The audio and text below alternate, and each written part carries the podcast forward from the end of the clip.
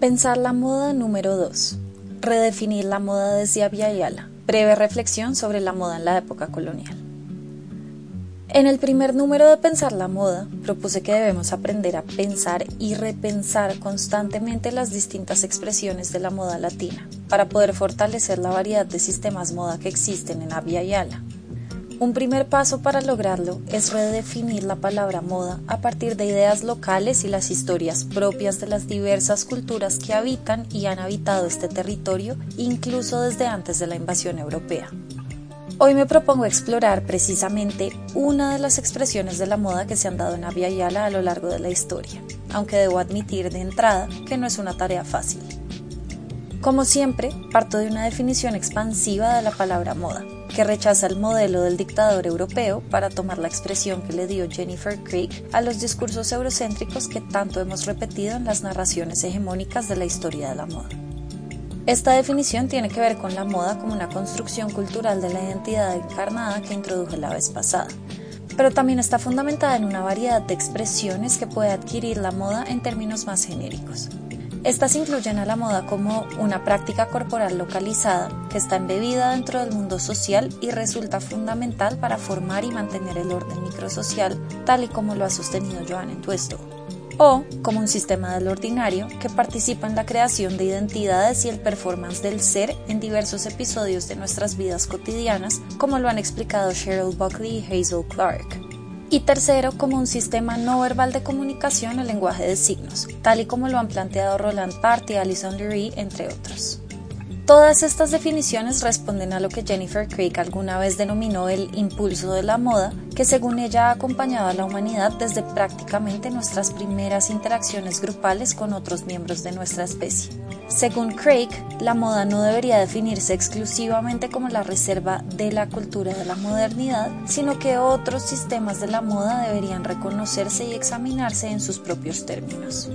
Esta exploración ha guiado mi propia investigación, mis prácticas de enseñanza y hasta mi discurso público en redes sociales por lo menos desde que inicié mi doctorado hace ya cuatro años. De hecho, la motivación principal para mi tesis doctoral ha sido, incluso desde antes de saber si iba a poder iniciar el proceso, entender el desarrollo de la moda en Yala más que como una simple copia de lo que vemos que sucede en Europa. Vale la pena insistir que este planteamiento es válido para la moda latina hoy tanto como hace 200 o hace mil años. Uno de los objetos que más ha incitado reflexión en mí son las maravillosas pinturas de tipos quiteños asociadas con el pintor Vicente Albán y fechadas en 1783. En ellas se representa a tres mujeres vestidas con conjuntos espléndidos de camisa guarnecida con encajes, faldellín y bolsicón.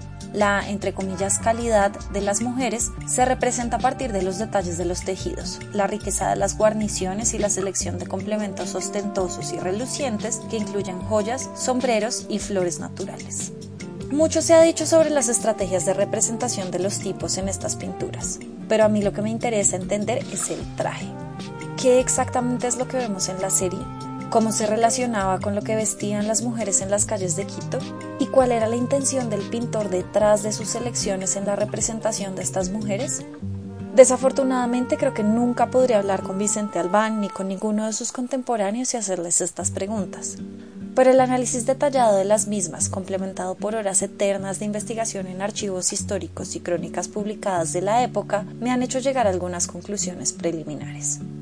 La primera es que para esta época ya se usaba la palabra moda de forma similar a como lo hacemos hoy, para referirse a aquellos estilos que están en uso en un contexto determinado y que además sugieren cambio y novedad. Lo segundo es que la moda durante la época colonial estaba estrechamente ligada con el deseo de una sociedad jerárquica, en donde cada nivel fuera fácilmente diferenciable de acuerdo con cómo se vestían las personas que pertenecían a él. Esto responde a ideales andinos, principalmente inca, tanto como europeos. Pero no podemos asegurar que esta jerarquización del vestir realmente se haya cumplido, pues las leyes suntuarias de la época, los comentarios de viajeros y hasta los sermones de algunos eclesiásticos sugieren lo contrario. Y lo último, al menos por ahora, es que la moda sirvió a las mujeres como estrategia de resistencia, igual que hoy. El faldellín en particular refleja estas estrategias. Desde la mirada indígena se asociaba con una mujer indígena que traicionó a su pueblo y adoptó los modos de vida de los invasores españoles. Desde la mirada española representaba a la prostituta que se vendía para conseguir, entre comillas, favores de diversos tipos. Y aún así las mujeres en Quito y sus alrededores decidían usarlo para mostrar sus cuerpos y construir su identidad. No podía ser una coincidencia, ¿verdad? Tengo una hipótesis para explicar la preferencia del faldellín entre las mujeres de la Nueva Granada, pero es demasiado compleja para compartirla en este momento. Pronto saldrá un artículo sobre el tema en Miradas, la revista de historia del arte ibérico y de las Américas publicada por la Universidad de Heidelberg, que prometo compartir apenas salga. Además, hablaré un poco sobre el tema en una mesa sobre la moda y la cultura de las apariencias, organizada por la Red Iberoamericana de Historiadoras el 23 de febrero, para que se programen. A estas alturas creo que tengo más preguntas que respuestas, sobre todo en relación con lo indígena en la moda y la moda indígena histórica tanto como contemporánea. Valdría la pena invitar a alguien más calificada que yo para hablar de estos temas. Tal vez Diana Molina, Anaïs Yucra, Jessica Metcalf o Amber Dawn Robe.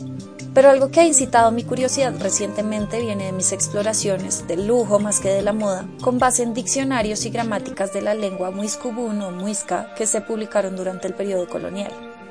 La semana pasada me encontré con que algunos de los hispanicismos que se introdujeron a este idioma con la invasión española se relacionaban con la indumentaria vestido, paño y ropa, por ejemplo. Y aunque algunos de ellos denotaban prendas específicamente españolas o europeas, me pregunto si no habría equivalentes o términos relativamente cercanos dentro del muiscubún mismo. Porque entonces la preferencia por estos términos en español, como parte de las comunicaciones que se hacían entre los invasores españoles y las poblaciones muisca, ¿Se trataría de una estrategia de dominación y aculturación por parte de los invasores o sería más bien el reflejo de las ideas muiscas sobre la moda y el vestuario? Hasta ahora no me he encontrado con la palabra moda en estas publicaciones, pero queda abierta la pregunta sobre lo que habría podido significar para las personas de habla muisca, incluso cuando se traducía algún equivalente en su propio idioma. Prometo continuar con mis exploraciones y compartir mis hallazgos por aquí a medida que vayan surgiendo. Cierro por hoy, pero no sin antes agradecerte por estar aquí, por escucharme. No dudes en compartir tus reflexiones, ideas y preguntas en los comentarios. En la próxima edición hablaré sobre la necesidad de encontrar nuestros propios referentes y estéticas locales. Espérala en dos semanas.